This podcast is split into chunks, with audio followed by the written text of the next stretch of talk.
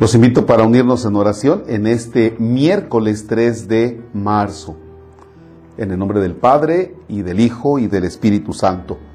En la Sagrada Escritura, el Evangelio de nuestro Señor Jesucristo, lo escribe San Mateo, es el capítulo 20, versículos del 17 al 28, que es el texto del Evangelio para la Eucaristía de hoy.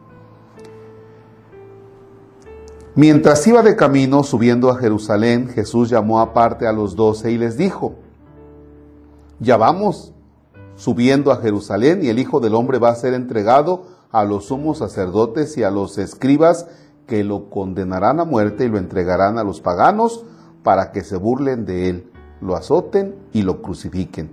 Pero al tercer día resucitará. Entonces se acercó a Jesús la madre de los hijos de Zebedeo junto con ellos y se postró para hacerle una petición.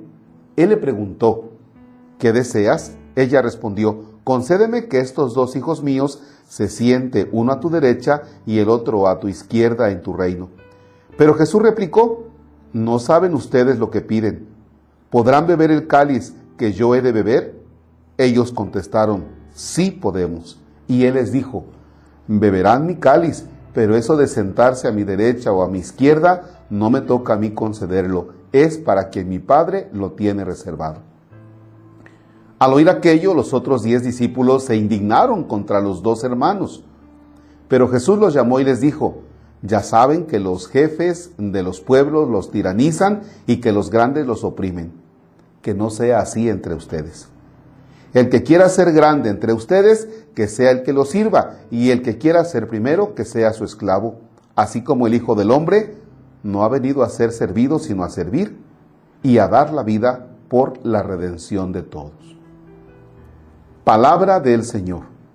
Gloria a ti, Señor Jesús. Bien, dos aspectos vamos a meditar en este texto. El primero de ellos es que no debemos perder de vista que este tiempo de cuaresma es la preparación para que nosotros podamos vivir el acontecimiento de la pasión del Señor. Dicho de otra manera, del sufrimiento del Señor, de contemplar a Jesús que carga con la cruz y que termina dando su vida por nosotros. Eso no lo debemos perder de vista. Y ese acontecimiento terminará con la resurrección.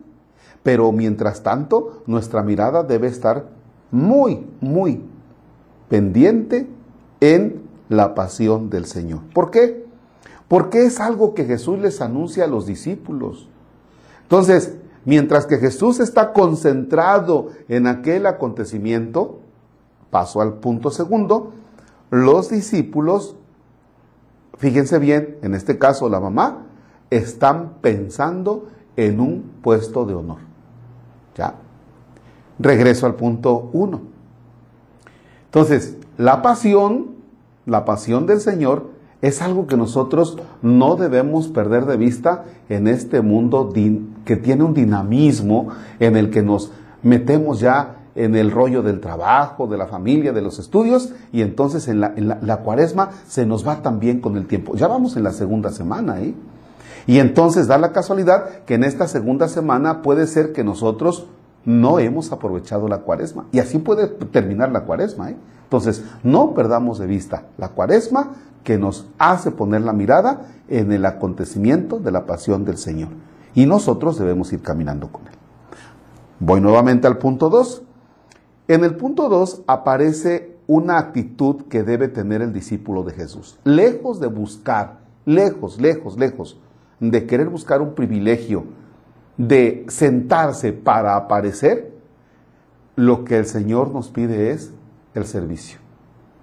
Servicio que desde luego debe ser en casa. En este tiempo de pandemia, fíjense bien, eh, a mí me llama la atención algunos chiquillos que junto con sus hermanitas ya están metidos, ya saben lo que les toca en el hogar, se han repartido el, el trabajo, ¿eh? Antes mamá era la que estaba en la cocina y pobre y los otros pues llegaban de la escuela, dice cansados. Ahora como están en casa, eh, los chiquillos pueden ayudar muy bien a sus papás en las tareas. Ese es un servicio, ¿eh? Veo que algunos otros eh, ya, ya tienen distribuidas las tareas del hogar. Y eso se llama servicio. O sea, no quiere decir Jesús que servicio es que tú te vayas a meter a la iglesia y que estés todo el día pues ahí este, sentado en la iglesia. No, el servicio que puedes hacer en casa, en el hogar, el servicio que puedes hacer en el trabajo, que tú te distingas por ser servidor, por ser servidor. Hace unos días me llamó la atención también una persona que llegó a una disque comida, pero vaya, era y una charola de arroz, una charola de pollo, este, unos frijolitos para alguien que estaba haciendo faena.